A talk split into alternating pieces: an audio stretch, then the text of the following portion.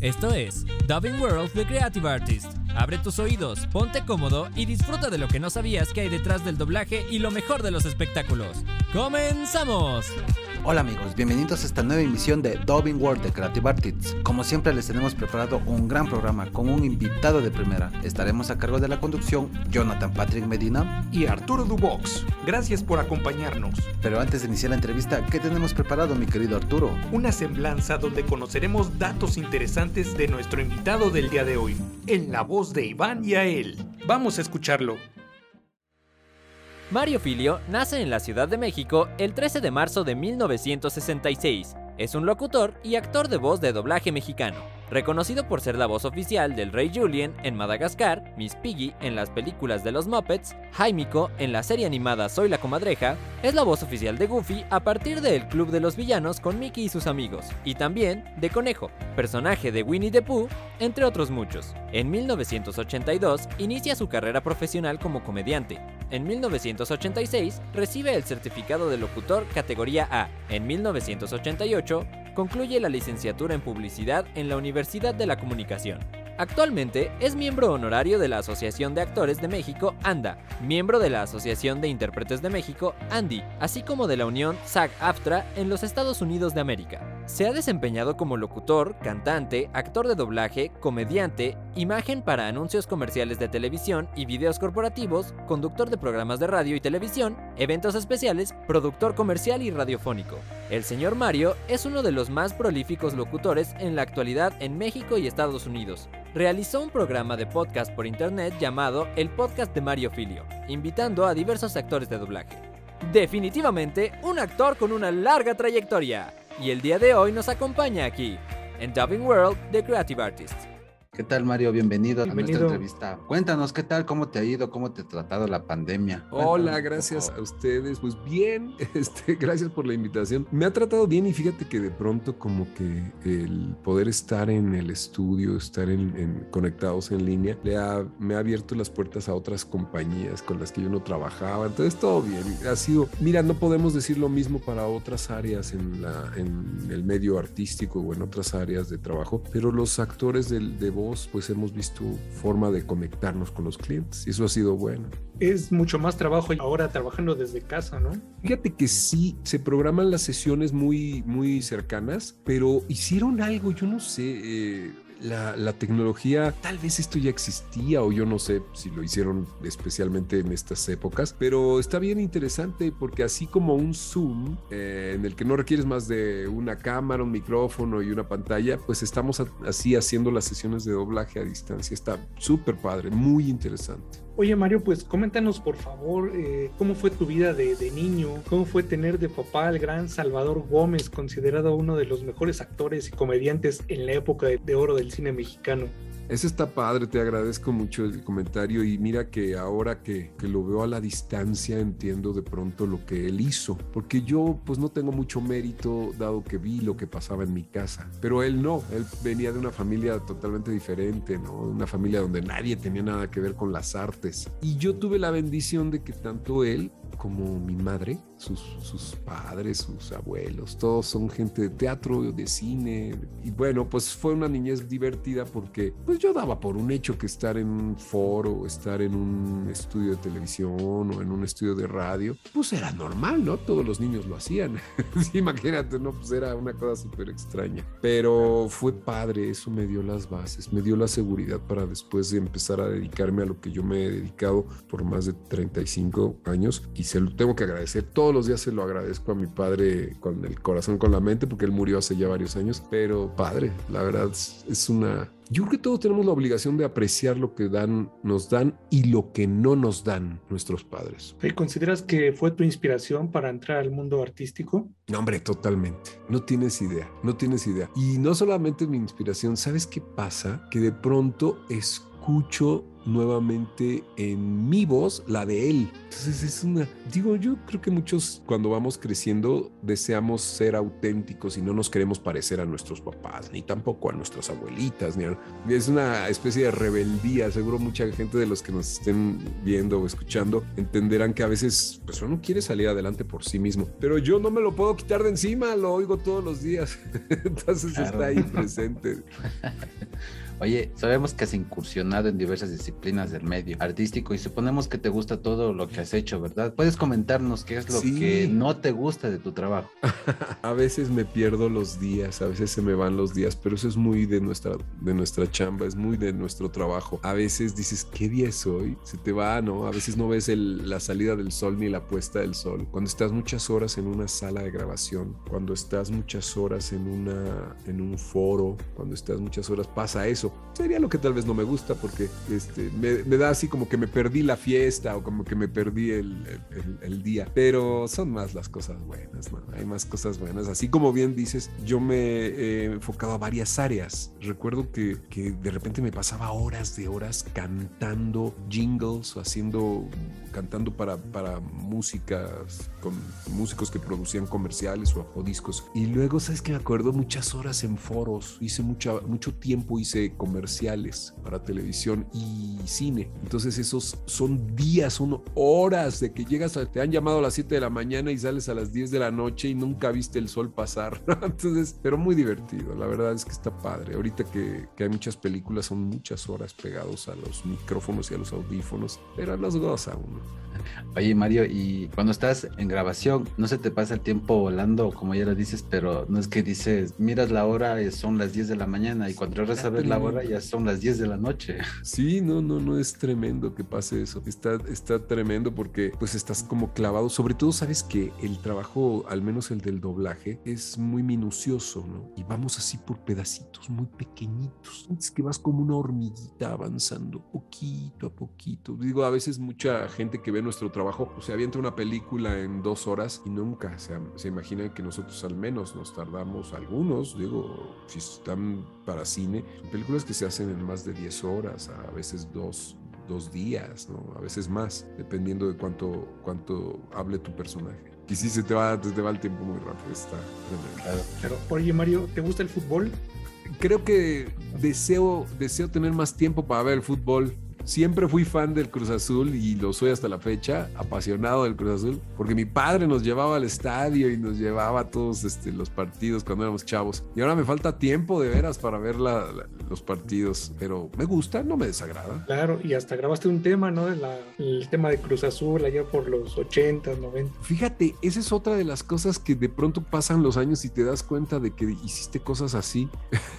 yo cuando lo hice, pues era parte de mi trabajo. Me enorgulleció mucho grabar el himno del Cruz Azul en ese entonces, porque te digo que traía esta tradición familiar. Pero, oiga, al paso de los años, cuando lo oigo, digo, ay, qué padre, qué padre. Sí, y bueno, coméntanos por favor esta faceta de cantante. ¿Cómo se te da esta oportunidad? Vimos que sacaste un álbum allá por el 2015, Había una voz, se llama. Es, es como un estilo balada, algo así, ¿no? Sí, algunas canciones mías y un par de covers Siempre he sido así, este, romántico a la vista. Eh, durante muchos años canté, canté en muchos lugares, sin ser yo un cantante de estudio ni nada de esto, ¿no? Pero este, canté en, lugares públicos, te iba a decir centros nocturnos, pero pues es que no era lo que se usaba en mi época, no eran centros nocturnos o bares, eran más bien eh, peñas como el Sapo Cancionero o, restaurantes que daban, que tenían una variedad, se usaba mucho en los años 80s, 90s, que, que había lugares donde había variedad y había lo mismo un comediante, que estaba un cantante y así, ¿no? Y yo trabajé muchos años cantando y haciendo show, haciendo stand-up. Era una cosa que mezclaba, combinaba mucho la comedia con la música. Cantaba y hacía show. Y sabes, después de unos años este, grabé este EP, que son seis canciones, y luego como unos dos o tres años consecutivos estuve haciendo sencillos, subiendo singles y pues padre, porque ahí están ahora ya no es tan complicado como antes que tenías que conseguir una compañía que te los grabara, te los produjera. Pues bueno, yo los produje ahí como pude y, ya traigo ganas de subir más. Ya lo estaremos esperando. Sí, sí, me falta tiempo para sentarme a escribir, me gusta componer, digo, no soy un gran compositor, pero lo hago con mucho gusto. ¿Nos puedes contar un poco como el rey Julian?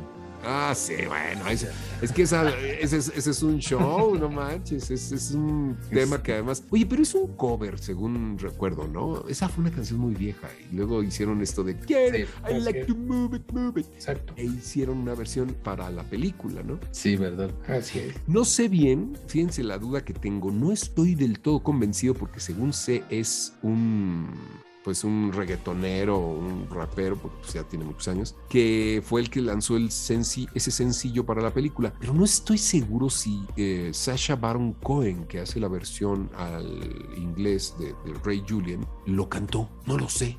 No sé si, si él fue el que está en la, en la película o es el... Yo creo que sí, porque pues él hizo la película, entonces debió haber hecho también este tema. Sabemos que has trabajado en México y Estados Unidos, ¿no? Has tenido experiencias de trabajar en otros países diferentes. Eso también sabemos que, ya topando el tema este, perteneces a varias eh, sindicatos y asociaciones, como es la ANDA, SAP, ABSTRA en Estados Unidos. ¿Puedes platicar un poco sobre esto? Sí, fíjate que fue algo que se dio sin querer sin buscarlo. Yo recuerdo que empezábamos los talentos de México, los actores, los locutores, a hacer comerciales para el mercado latino. En la época en la que a mí me llamaron era pues como muy padre porque te llevaban, viajabas allá a grabar. Eso pasaba así a finales de los 80. Entonces te decían, oye, quieren que vayas a hacer una grabación a, Los Ángeles o a Dallas. Y decías, uy, qué padre, ¿no? Hasta pagabas porque te llevaran casi, casi. Entonces, porque te daban el vuelo, te hospedaban y además te pagaban. Y luego empezó una tecnología que permitió la grabación a distancia en ese entonces, que se inició con una cosa era como las videoconferencias, las tecnologías de videoconferencias a principios de los años 90. Y bueno, se empezó a usar para que se grabara la voz sin que tuvieran que llevarnos. Entonces, por esa razón empezamos a tener más trabajo muchos actores. Yo tengo 20 años de que me integré al, sindicato de SAG-AFTRA y que el SAG-AFTRA, el, el, SAG es la Screen Actors Guild y el AFTRA era American Federation of Radio and TV Artist o algo así. Y muy interesante porque un estudio que nos empezó a vender para aquí en México para trabajar allá, nos hizo todo el trámite a varios y hoy es muy difícil. Sé que es algo que le está costando trabajo a los que quieren hacerlo porque tienes que darte de alta en el, en el fisco en Estados Unidos y mil, cosas. Pero hoy eh, afortunadamente es básicamente a lo que yo me dedico, ¿no? Yo casi ya no grabo para mi país, es, es básicamente el mercado latino de los Estados Unidos para el que yo trabajo. Mario, y en tu experiencia, ¿cómo ves a México comparado con estos otros países en la industria de la locución y el doblaje? ¿Tiene calidad? ¿Es competitivo? ¿Ha decaído? Hay, hay cosas interesantes en eso, es una pregunta interesante porque eh, en el área del doblaje yo creo que seguimos siendo líderes. En el área del doblaje sí somos líderes todavía. En el área de la locución comercial, la competencia es tan fuerte que estamos haciendo lo que otros países comenzaron a hacer con el doblaje, que era um, empezar a cobrar menos y de esa forma poder tomar espacio eh, y competir. Entonces, este, yo veo que, que, son las dos áreas a las que yo me he dedicado de la voz más, porque pues sí he actuado, he hecho radios, he hecho cine, he hecho televisión, he hecho teatro, pero básicamente en la, en la locución comercial y en el doblaje, creo que en el doblaje seguimos siendo número uno. O sea, me atrevería a decirlo. Hay muchos muy buenos. Eh, países como Colombia, como el, el, mismísimo Ecuador, creo que tiene Argentina, muy buenos. Argentina. Argentina. Oye, me impactado cómo hacen eso de no tener el acento. Qué bárbaro.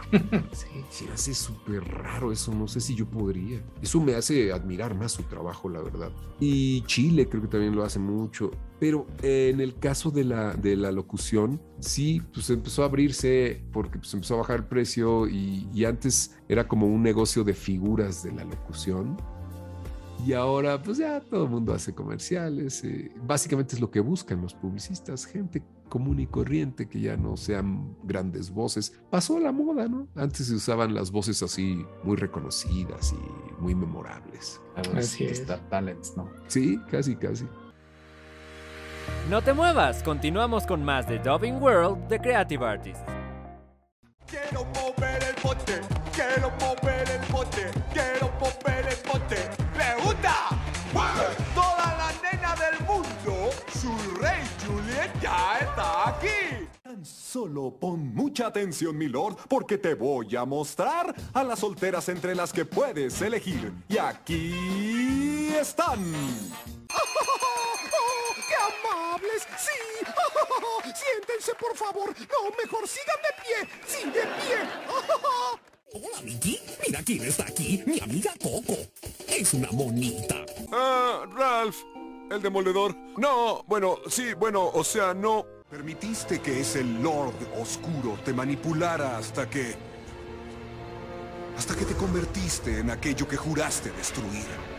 Un simple pedazo de soga es lo más efectivo para capturar efelantes. Yo no entiendo por qué tú y yo, soy la comadreja, nos estamos dando en el merequetembe.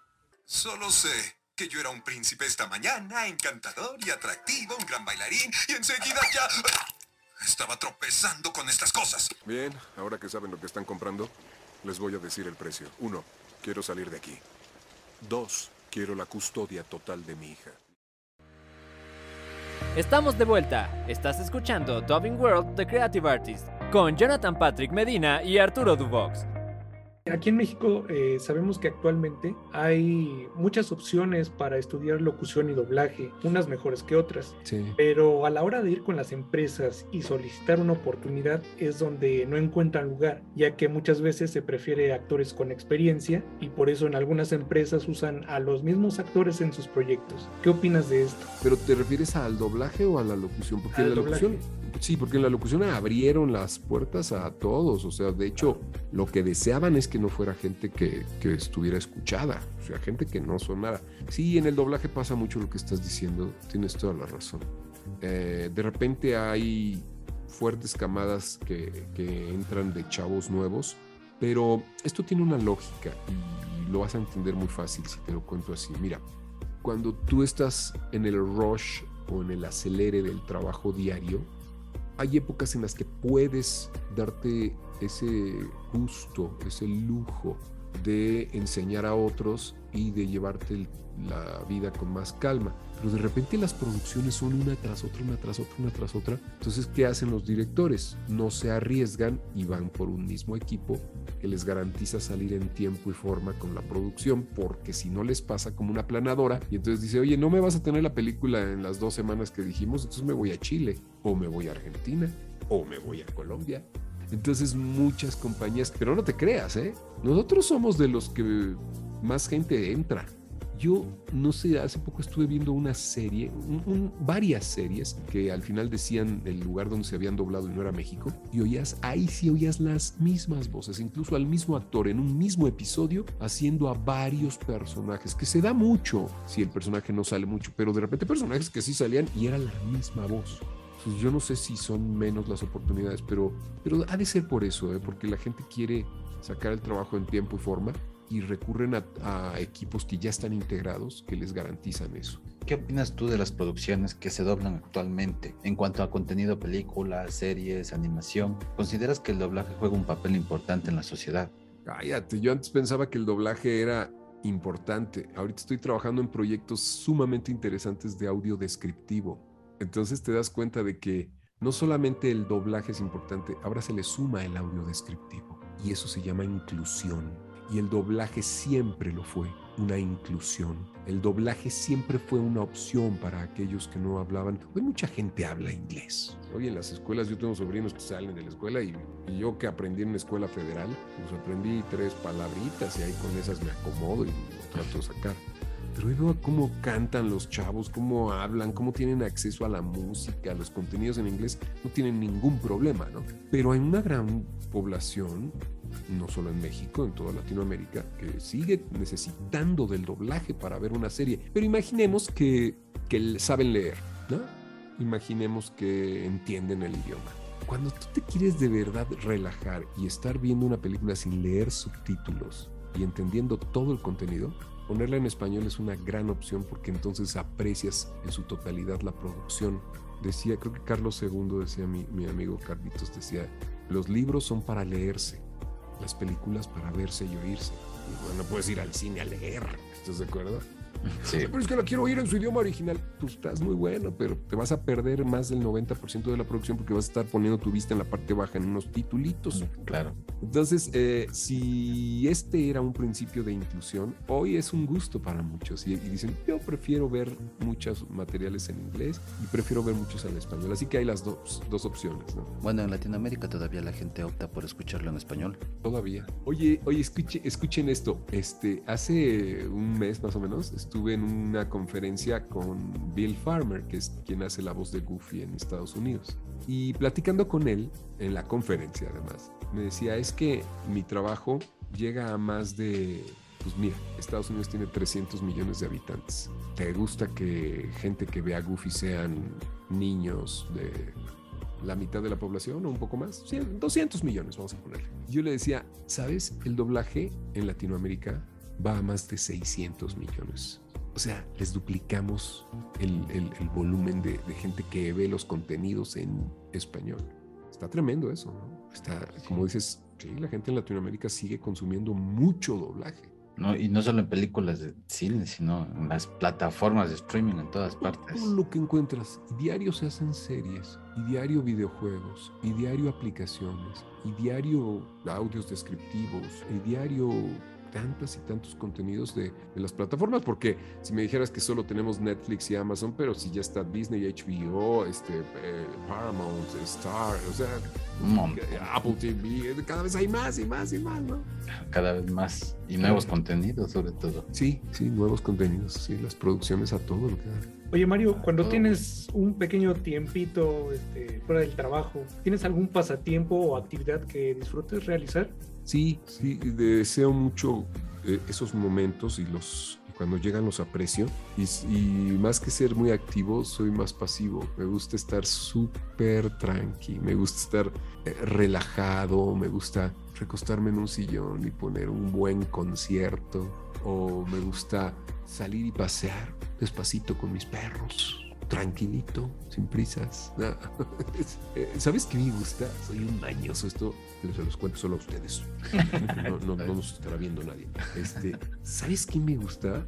Me gusta poner una mesa con mucha comida distinta. O sea, me, me, gusta que llegue el fin de semana para no hacer la comida formal de desayuno, comida y cena, desayuno, sopa, carne, verduras. No, no, no. Que pongas una mesa donde haya un poquito de todo, restos de la semana, a lo mejor unas botanitas, este, así cositas, un poquito de chicharrón, un aguacatito, una cosa así. Y que, y que pasen las horas y estés oyendo música, charlando, jugando romy. Me encanta el romy o el dominó. y piques tantito de acá, un poquito de, de unos esparraguitos o un chicharroncito, ¿no? Cosas así. Oye, ¿cómo me, no saben cómo lo disfruto eso? Me fascina hacer eso. Es como disfrutar el momento, ¿no? Sobre todo que no haya prisa y que digas, el otro día que fui con mi nutrióloga me dijo, bueno, que, que, la vi en línea, me dice, no, mi amigo, pues es que una cosa es que coma uno, tres o cuatro veces al día. Bueno, con las dietas hasta más, ¿no? Haces como tres colas, como dos colaciones,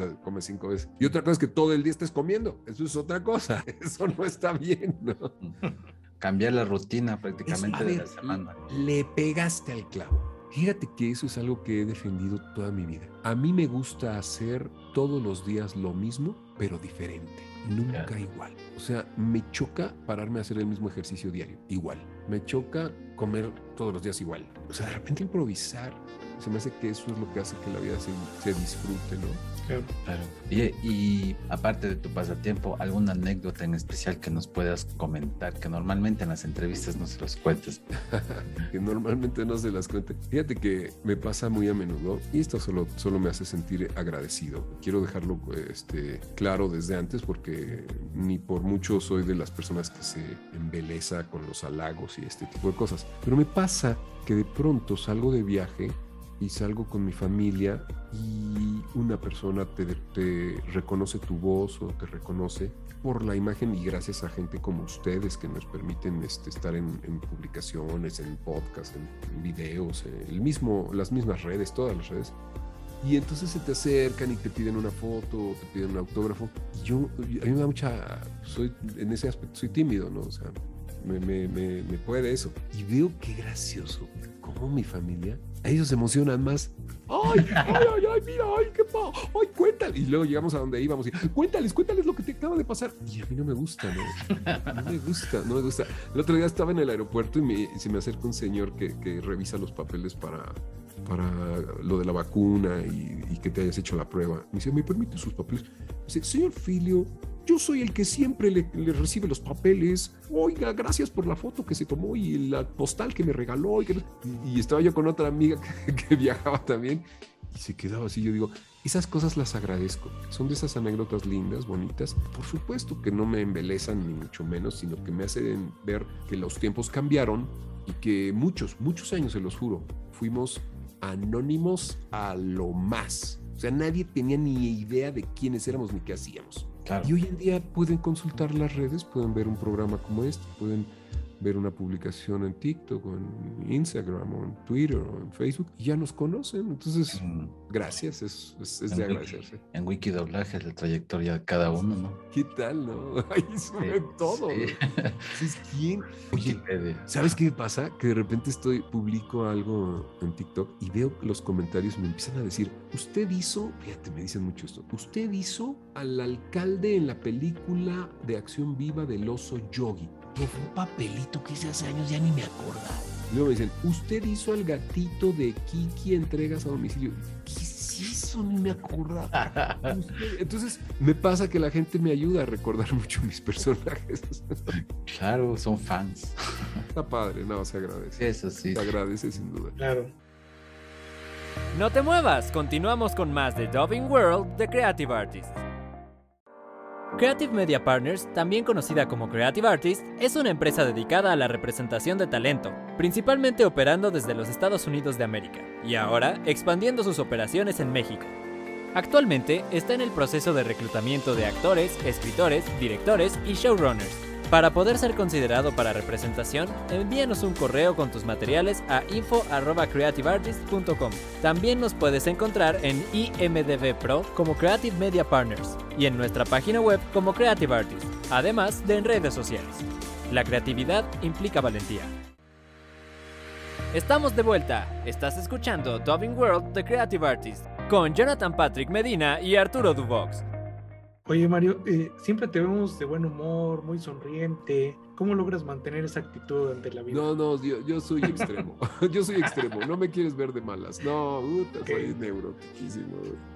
No, pero sabes que sí he tratado de bajarle a mi, a mi intensidad. Encuentro en, en la cadencia al hablar una forma de catarsis, de relajarme. Porque de pronto sí, sí me vuelvo un poquito eh, acelerado y, y, no al ser acelerado, antes manejaba rápido y cometía esas tonterías, no, ya no. Uh, pero sí era intolerante, esa es la palabra. no, y ahora, híjole, mano, me cuesta un trabajo de pronto, pero no te creas. Sí, sí, es algo en lo que se trabaja, no, no es que así sea yo. El otro día vino un amigo, me dijo, hijo, hace tanto que no te veía, Mario, veo un cambio en ti. Ya no eres ese que andaba corriendo todo acelerado. O sea, yo no tenía tiempo para nada, ¿me entiendes? O sea, iba y venía, corría. Digo, fíjate que a mí la vida me enseñó que, y esto solo se aprende con los años, y muchos de los que nos vean, si son jóvenes, van a escuchar esto al clásico choro del viejito. Pero un día lo van a entender, así que no me claro.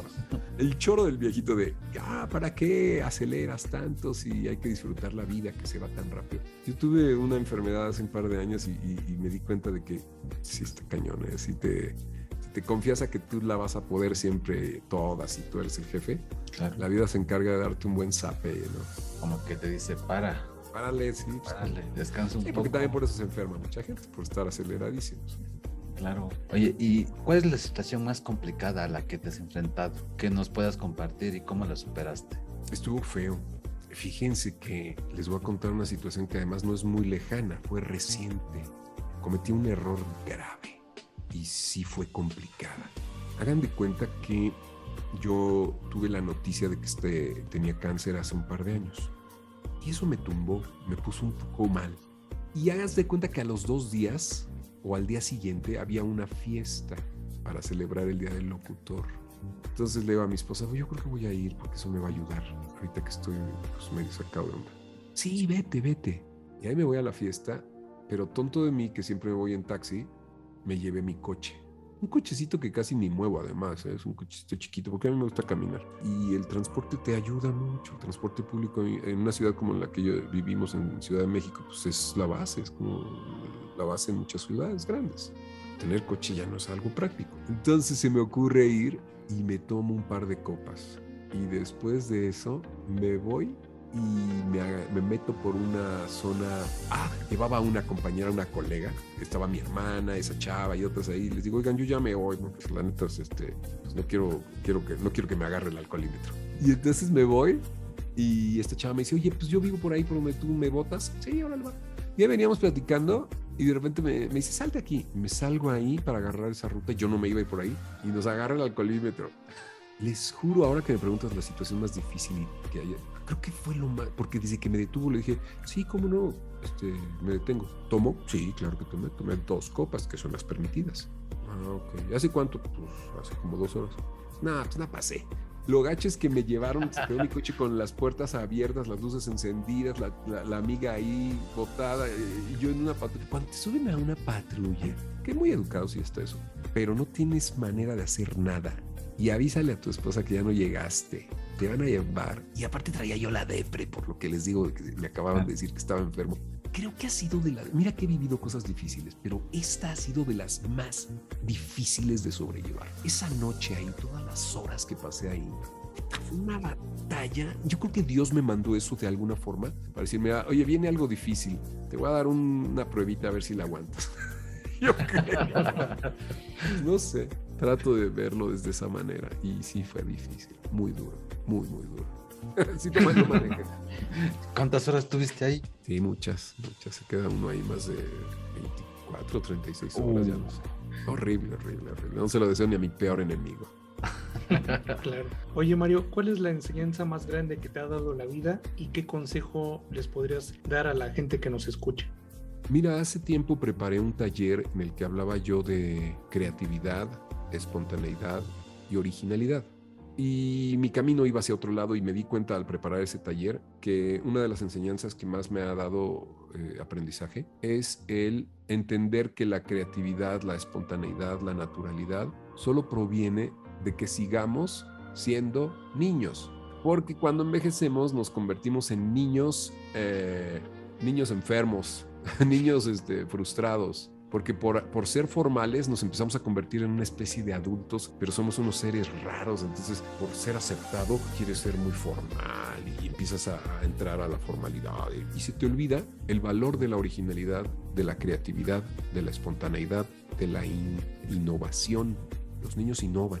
Los niños, como te decía hace rato, no les gusta jugar a lo mismo diario igual. Cada día lo van a hacer distinto. Y los adultos, ay no, yo sí tengo mi sueldo y voy a a mi oficina y a mí que no me digan de otras cosas. Yo todos los días pongo mi lápiz aquí, hago aquí, como lo mismo y tengo la misma ropa. Conocí una vez a una persona que tenía puros pantalones negros y camisas blancas. Ay, no, porque no le voy a dedicar tiempo a pensar eso. Me pongo lo mismo diario y así no, no, me arriesgo. Entonces, la, la lección y el comentario, al menos de lo que yo he vivido, es manténganse niños, manténganse creativos, manténganse innovadores, porque si no, nos lleva el, tiempo, nos, pasa por encima y no fuimos más que unos niños frustrados. Pues tienes mucha razón, ¿no?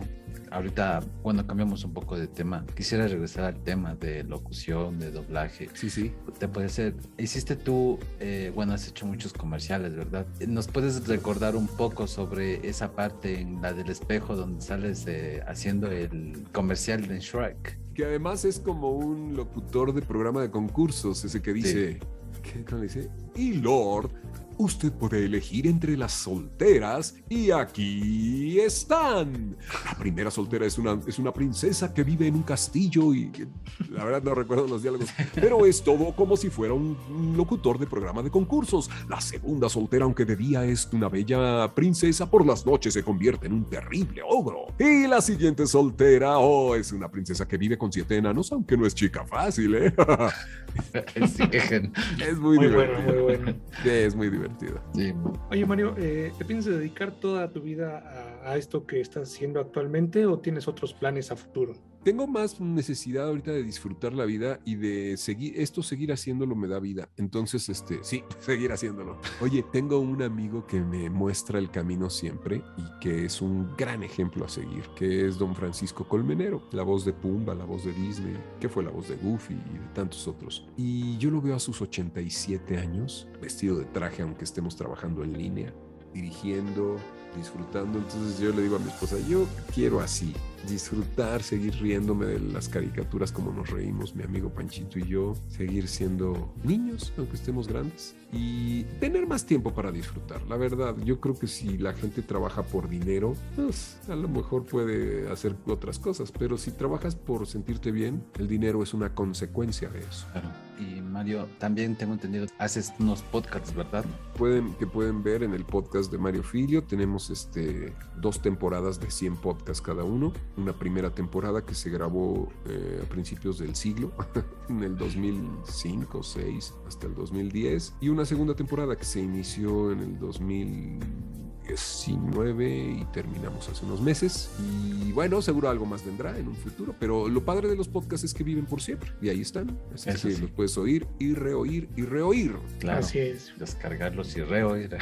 Así es. Oye, Mario, eh, ¿nos puedes comentar cómo te pueden encontrar a ti en redes sociales? Sí, es muy fácil. Eh, solo tienen que poner arroba Mario Filio en todas las redes. No, no, he tenido ningún otro, otro nombre para, para que no se confunda la gente en internet, incluso el sitio, que ya nadie entra a páginas internet de, de, websites, mariofilio.com. Pero si tú pones arroba mariofilio en todas las demás, así me vas a encontrar. Instagram, Twitter, Facebook, YouTube, TikTok, este, pues no sé, las que hay básicamente en actividad. ¿Y ahorita estás dando clases, cursos, talleres o algo? Pues miran, los talleres siempre han sido algo eh, esporádico, entonces estoy atendiendo a algunas personas en línea. Eh, tenemos muchos talleres y estamos produciendo más para que los pueda tomar la gente a su tiempo en talleres.mfilio.com talleres.mfilio.com y están padres porque están grabados, están ahí con ejercicios, están ahí con pues, varios capítulos, varios episodios y de pronto hacemos muchas cosas en línea también con otras personas, y escuelas, universidades, congresos y cuando se puede salgo, no mucho, pero trato de salir poco. Eh, Mario, y ya para concluir la entrevista y el programa el día de hoy, tal vez nos puedes hacer, despidiéndote del programa, algunas de tus voces conocidas. Cómo no, con mucho gusto. El programa es Creative Artist, ¿así? Dubbing World de Creative Artist. Pues a mis amigos de Dubbing World les digo que no dejen de chicolear su bote. Que la fuerza los acompañe. Y que sean buenos aunque parezcan malos. ¡Oh! Y que se enamoren de una rana. Ah, y que si pueden besar a un príncipe, lo hagan para que vuelva a ser sapo o al revés. ¡Oh! Y que se diviertan mucho. Gracias. Muchas gracias. Muchas gracias Mario, ha sido genial este momento que hemos pasado contigo. Gracias por compartirnos tantas experiencias bonitas que has tenido y ha sido un placer y un honor tenerte en el programa. Esperando también poder tenerte en próximas entrevistas, obvio, cuando tengas tiempo. Muchas gracias. En tu ocupada agenda. Claro. Sí, gracias a ustedes y, felicidades. Qué padre, que vengan muchos, muchos programas más. Muchos más. Muchas, Muchas gracias, mucho éxito y que todo salga muy bien. Cuídate. Salgo corriendo, salgo corriendo. No olvides descargar nuestro podcast. Esto fue Dubbing World de Creative Artists. Te esperamos en nuestra próxima emisión, con más invitados, más noticias y lo último del talento internacional. Una producción de Creative Artists Partners.